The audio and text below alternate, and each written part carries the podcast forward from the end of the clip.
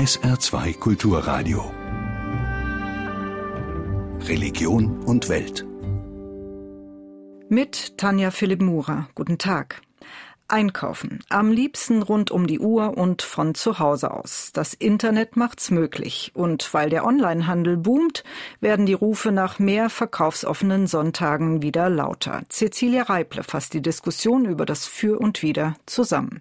Wirtschaftsministerin Brigitte Zypries ist beim Thema Einkaufen eher altmodisch eingestellt. Ich sage ganz ehrlich, mir persönlich macht das Einkaufen in der Stadt viel mehr Spaß als im Internet. Doch manchmal hält sich der Spaß in Grenzen, wenn zum Beispiel in den Innenstädten nur noch große Ketten vertreten sind oder wenn es auf dem Dorf oder in der Kleinstadt kaum noch Einkaufsmöglichkeiten gibt. Oder weil man nur Sonntagszeit zum Shoppen hätte, dann aber die Geschäfte geschlossen sind. Das sind nur einige Gründe, warum immer mehr Menschen online einkaufen. Der Präsident des Einzelhandelsverbands Josef zu Hansa plädiert deshalb dafür, die Regeln für die Sonntagsöffnung der Geschäfte zu lockern. Die Gewerkschaft Verdi will dagegen weiter für den arbeitsfreien Sonntag auch im Handel kämpfen, gemeinsam mit den Kirchen. Kleinere und mittlere Unternehmen hätten durch eine Sonntagsöffnung Wettbewerbsnachteile, wendet Stefanie Nutzenberger vom Verdi-Bundesvorstand ein. Zudem setze das Grundgesetz Grenzen. Es gibt ganz klare Vorgaben in unserer Verfassung, die den Sonntag schützen. Es ist möglich, sonntags zu öffnen, anlassbezogen. Und ein Anlassbezug ist tatsächlich nicht ein Kinderkarussell vor einem Möbelladen, der dann entsprechend auf der grünen Wiese öffnet. Günther Althaus, Präsident des Mittelstandsverbunds ZGV, sieht das pragmatisch. Die Verfassung könne man schließlich ändern. Das habe sich bei der Neuregelung der Bund-Länder-Finanzen gezeigt. Althaus glaubt, dass man die veränderten Einkaufsgewohnheiten der Menschen nicht auf Dauer ignorieren kann. Ich bitte nur darauf zu achten, dass wir die Ruhe nicht so lange schützen, bis die Ruhe nachher von Montag bis Sonntag geht, bei den Leuten, die die geschützt werden sollen. Die Diskussion über mehr verkaufsoffene Sonntage dürfte also weitergehen in den Bundesländern, denn die sind für die Ladenöffnungszeiten zuständig. Wirtschaftsministerin Zypris will jedenfalls auch in Zukunft noch in der Innenstadt shoppen gehen. Also in 20 Jahren gehe ich ja davon aus, dass mich das autonom fahrende Fahrzeug da in meinen Laden fährt, wo ich eine freundliche Ansprache kriege, weil ich dann nämlich Mitte 80 bin und froh bin, wenn ich überhaupt jemanden habe, der noch mit mir spricht und meine Sache mir dann aber selbstverständlich von meinem kleinen Roboter nach Hause bringen lassen, weil ich natürlich keinen Bock habe, die zu schleppen. Das ist ja ganz klar. Die Zeiten ändern sich. Laut einer Umfrage will inzwischen die Mehrheit der Deutschen öfter sonntags shoppen gehen. Hannes Kreller, Sie sind der Bundesvorsitzende der Arbeitsgemeinschaft christlicher Arbeitnehmerorganisationen. Immer mehr, immer schneller, immer verfügbar. Können wir uns diesen modernen Zeiten noch entziehen?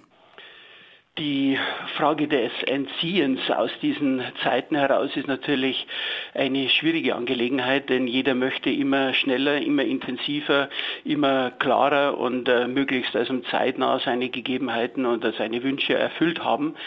Gleichzeitig bedeutet es, dass wenn wir uns in diesem Hamsterrad weiterhin auch bewegen, wir uns selbst mächtig schaden. Ein deutliches Zeichen sind auch die Entwicklungen im Bereich von Burnout-Symptomen in der gleichen Art und Weise von psychischen Problemen, die also damit in Verbindung setzen.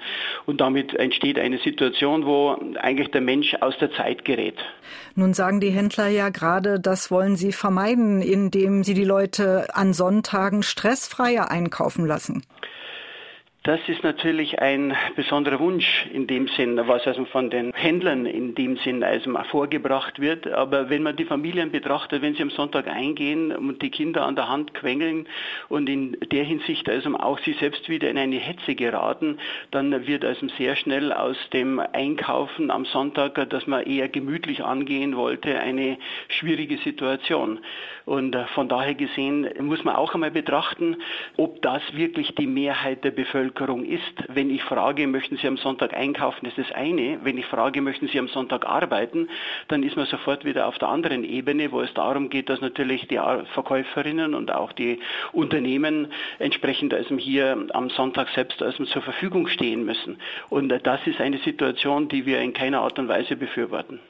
Nun sagen die Händler, dass sie mit der Sonntagsöffnung der Online-Konkurrenz etwas entgegensetzen können, weil sonst Geschäfte schließen müssten, die Innenstädte aussterben, aber auch weil sie so mehr Arbeitsplätze schaffen. Ist das für Sie schlüssig?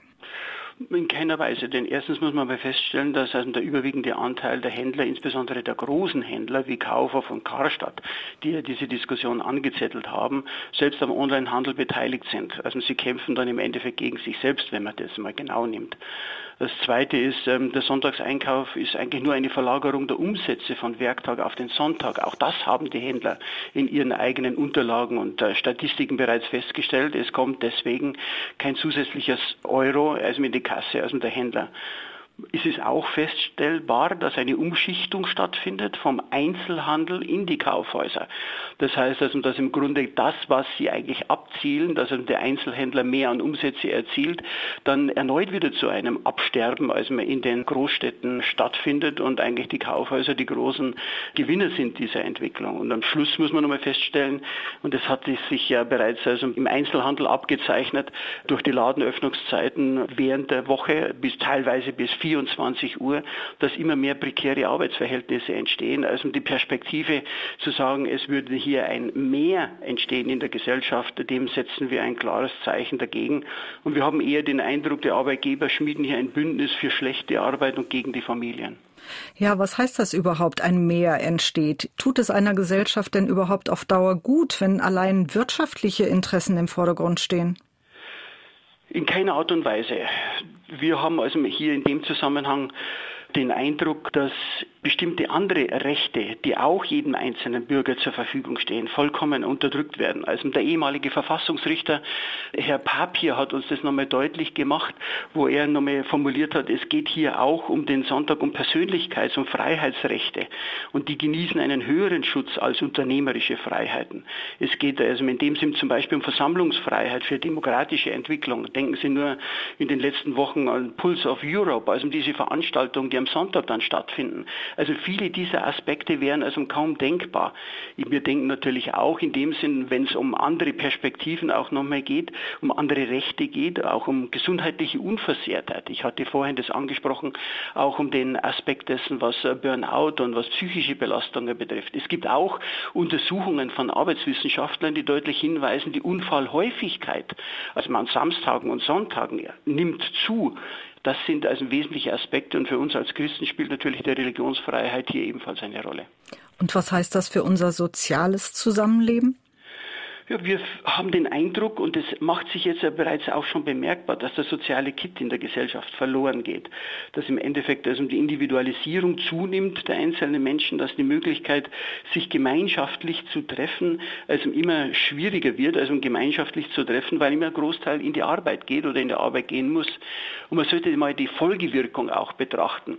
Es gibt ja bereits Initiativen, die dazu übergehen, den 24-Stunden-Kindergarten also mit zu entwickeln, weil im Endeffekt Endeffekt die Mütter nicht mehr die Zeit haben, in bestimmten Gegebenheiten ihre Kinder abzuholen. Wenn man bedenkt, wenn das der Fall ist, wie schaut denn das aus am Sonntag? Also mit den Schulen gibt es dann eine Versorgung von den Lehrern, dass sie also die Kinder entsprechend hier am Sonntagnachmittag also betreuen, damit also hier die Eltern arbeiten gehen können. Bis zu dem, dass es darum geht, wenn in den Verwaltungen der Kommunen dann die Menschen aufschlagen und sagen, wir möchten also hier auch unseren Pass verlängert haben oder unser Auto ummelden oder anmelden. Also das heißt, in dem Sinn wird dann der Sonntag zu einem Werktag. Mhm. Was erwarten Sie da von der Politik?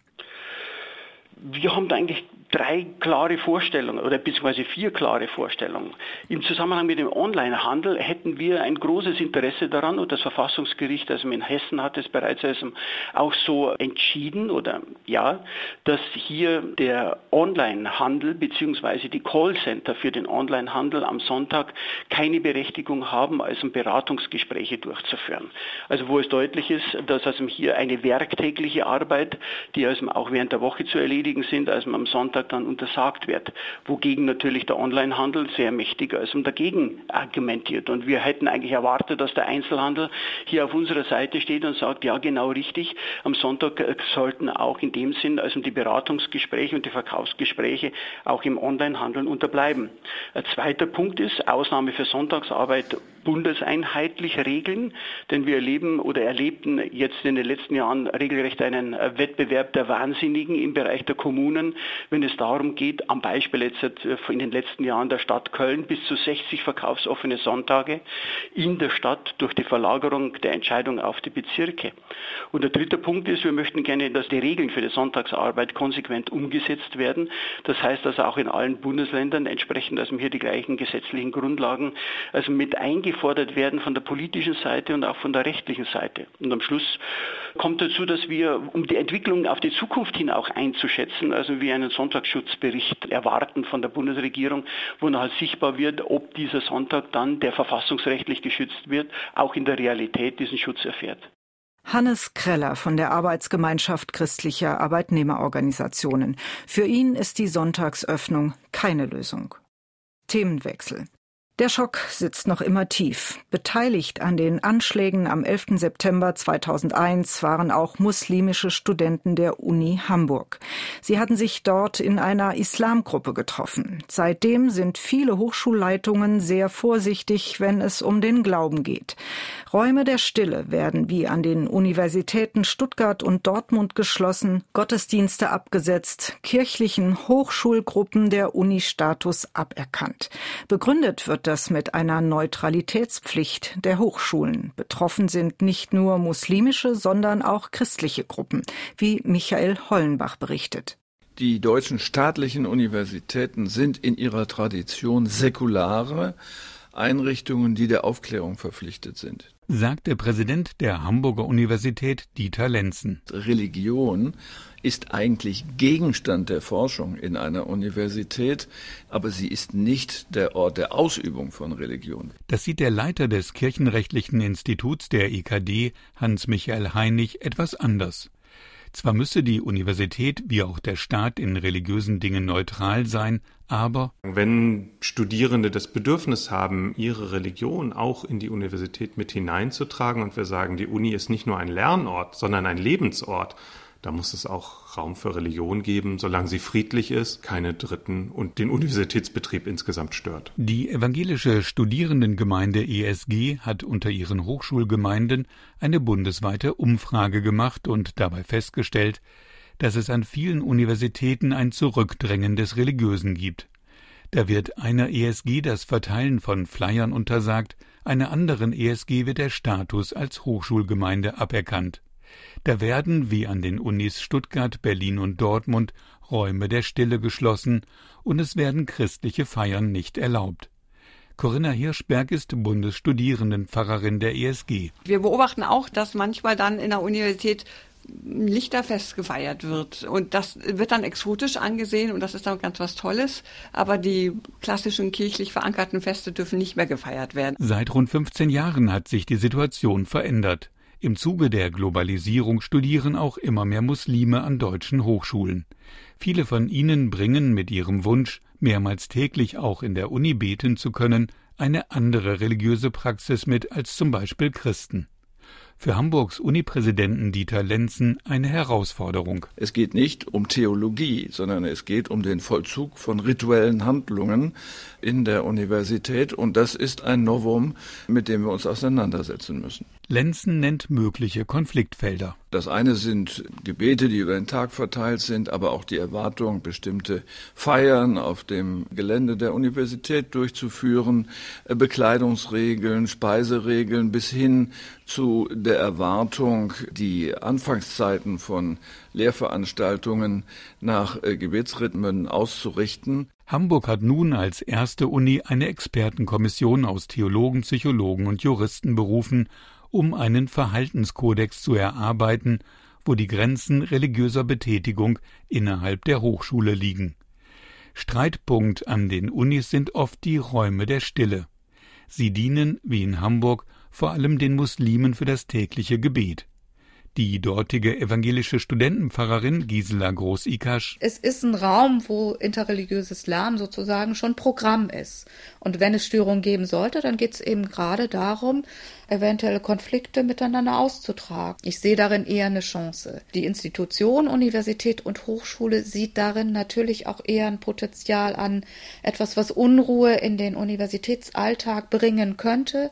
Da hapert es so ein bisschen. Wenn Universitäten die Nutzung der Räume der Stille verbieten, dann sei das eher kontraproduktiv meint die ESG-Pfarrerin. Ich denke, das ist ein Schritt, der so eingreift in die Religionsfreiheit des Einzelnen, wo dann eher ein Widerstand hervorgerufen wird, der auch nicht gerade konstruktiv ist für eine Diskussion.